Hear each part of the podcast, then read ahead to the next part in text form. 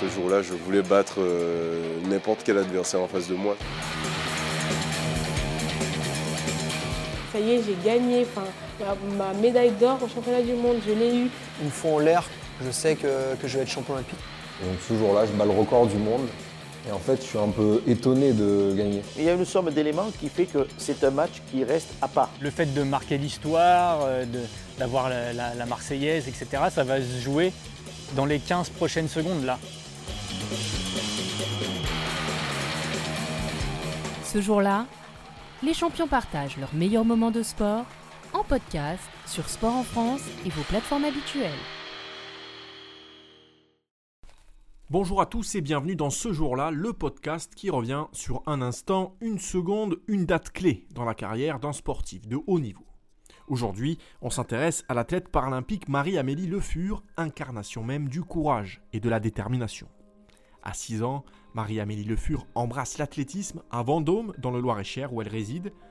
En 2004, âgée de 15 ans, un terrible accident de scooter la laisse amputée sous le genou de la jambe gauche le sport comme moteur, le sport pour continuer à se battre et avancer, voilà désormais le leitmotiv de Marie-Amélie Le Fur, qui va alors devenir une brillante athlète paralympique. Pékin, Londres, Rio, en trois Jeux paralympiques, Marie-Amélie Le Fur a remporté 8 médailles, dont 3 en or.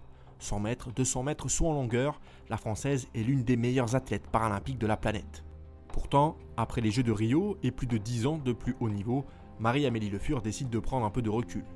Une parenthèse qui va virer au cauchemar.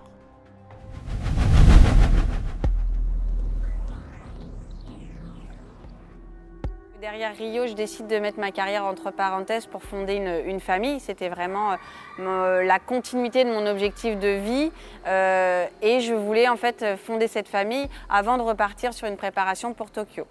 Euh, malheureusement, la vie euh, n'étant euh, pas simple, je vis une grossesse très très belle, mais j'ai une pathologie pendant ma grossesse qui n'est pas détectée et je perds mon bébé en fait à 8 mois et demi de, de grossesse. Donc ça a été un, un véritable cataclysme personnel, euh, vraiment la, plus grande difficulté à, surmonter dans, ma vie.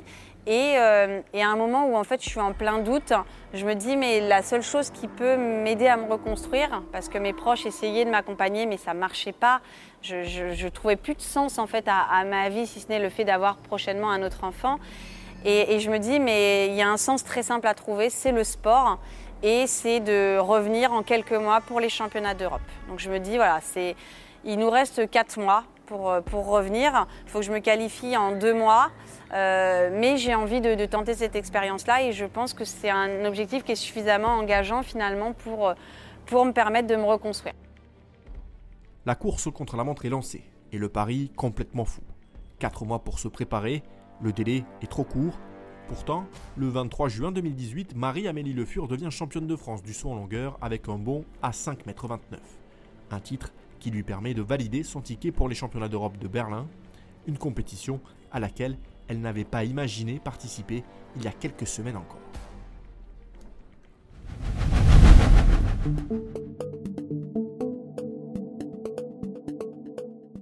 C'est un championnat qui est très particulier puisque j'ai pas fait de longueur depuis deux ans, puisque la préparation elle, s'est faite sur une temporalité très courte.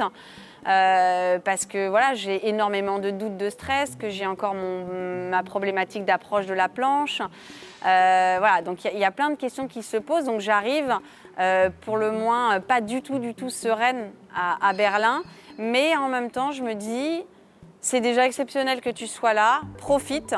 Euh, vis le moment présent, donne tout ce que tu as à donner, euh, ne regrette rien, c'est-à-dire ne te cherche pas d'excuses, euh, vis ton concours de longueur à fond et, on verra ce que ça donnera.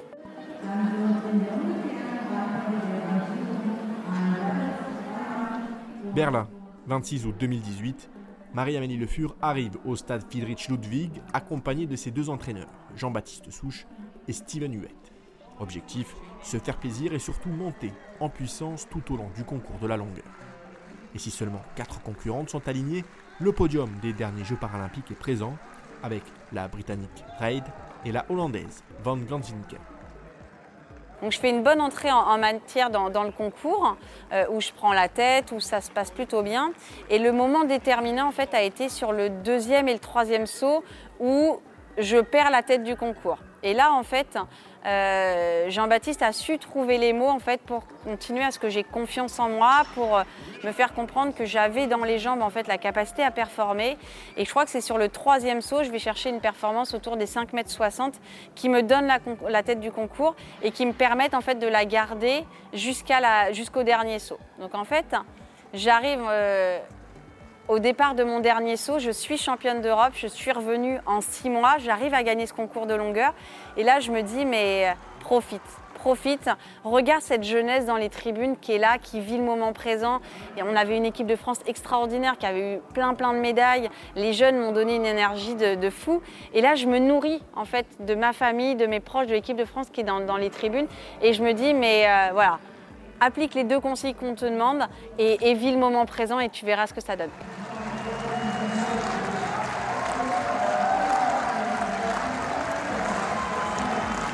Assurée d'être championne d'Europe, 4 mois seulement après sa fausse couche, Marie-Amélie Le Fur esquisse un sourire et a quasiment les larmes aux yeux au moment de s'élancer pour son dernier saut. Une dernière tentative qui va rentrer dans l'histoire de ce sport.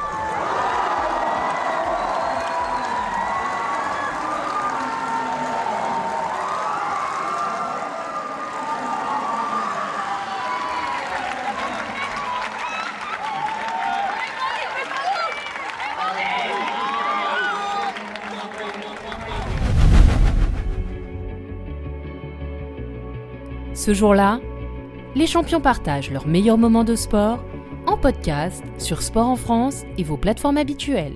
En fait, la particularité de s'élancer au sixième saut en ayant le, la certitude du travail accompli fait qu'on a une forme de lâcher prise. Et c'est moi, c'est un des gros problèmes que j'ai dans ma, euh, dans ma gestion des hautes compétitions, c'est que je veux, n'ai pas envie de lâcher prise. Je veux maîtriser chaque détail et finalement, je laisse pas du tout place à de l'improvisation positive. C'est-à-dire que l'improvisation positive, elle me permettrait le jour J de mettre un petit grain de magie et finalement d'aller chercher une performance supplémentaire. Mais là, en fait, comme c'était tellement inespéré et inattendu d'être au championnat d'Europe, de s'élancer sur le dernier saut, d'être euh, avec le titre, et eh ben je crois que j'ai un total lâcher prise qui s'exprime vraiment sur la course d'élan où je me pose pas de questions, je fais mes foulées, j'enchaîne, je fais une impulsion sans la contrôler. il y a une chose que je contrôle, c'est de me dire soigne ton ramené. Et je me concentre uniquement sur ça, de me dire tends les jambes, tends les jambes, tends les jambes, tiens-les, tiens-les, tiens-les. Et c'est la seule consigne sur laquelle j'ai pensé. Et tout le reste, j'ai laissé finalement bah, le travail des coachs s'accomplir de façon totalement automatique, de façon en ayant totalement lâché prise. Et je tombe dans le sable. Et là, je vois toute l'équipe de France qui exulte, qui crie, ma famille aussi. Et je sors du bac à sable.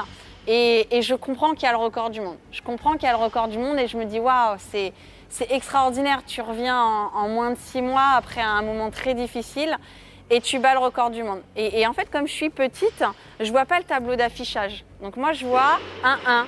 Donc je me dis, c'est génial, j'ai fait 5m91, il y a le titre, il y a le record du monde, c'est super. Je vis le moment présent, machin, c'est super, je quitte le stade. Et, euh, là, j'arrive en zone mixte.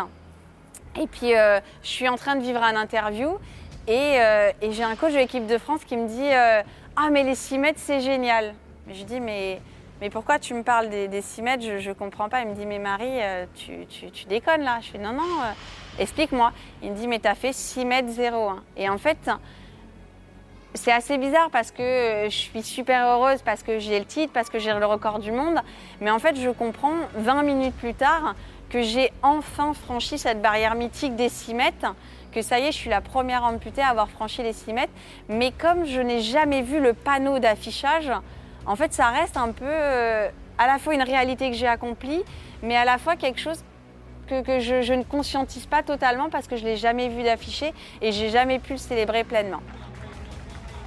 La secousse est énorme, la performance impressionnante. Après un troisième saut à 5,70 m, lui assurant le titre de championne, Marie-Amélie Le Fur vient de réussir le saut de sa vie deux ans loin des stades et à peine plus de deux mois pour reprendre ses marques en compétition, n'ont pas eu raison de Marie-Amélie Le Fur, qui revient en haut de l'affiche avec un nouveau record du monde établi à 6 mètres 01.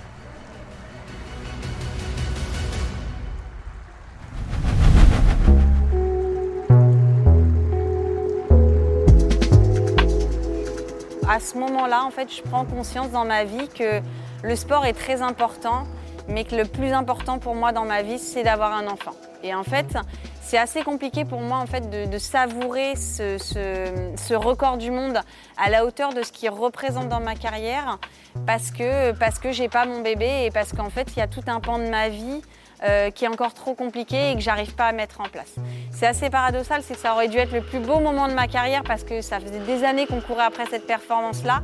Mais le fait d'être en difficulté personnelle euh, suite au drame qu'on avait vécu fait que je n'arrive pas en fait à profiter de, ce titre et que j'arrive pas à profiter du fait bah, d'avoir établi une grosse performance qui, est, qui est une barrière mythique qui a été franchie.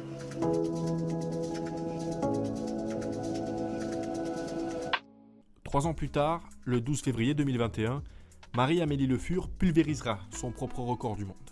Au Grand Prix de Dubaï, l'athlète, devenue finalement maman en 2019, réalise un saut à 6,14 m lors de son premier essai. Une performance qui en fait aujourd'hui la grande favorite pour les Jeux paralympiques de Tokyo. Ce jour-là, les champions partagent leurs meilleurs moments de sport en podcast sur Sport en France et vos plateformes habituelles.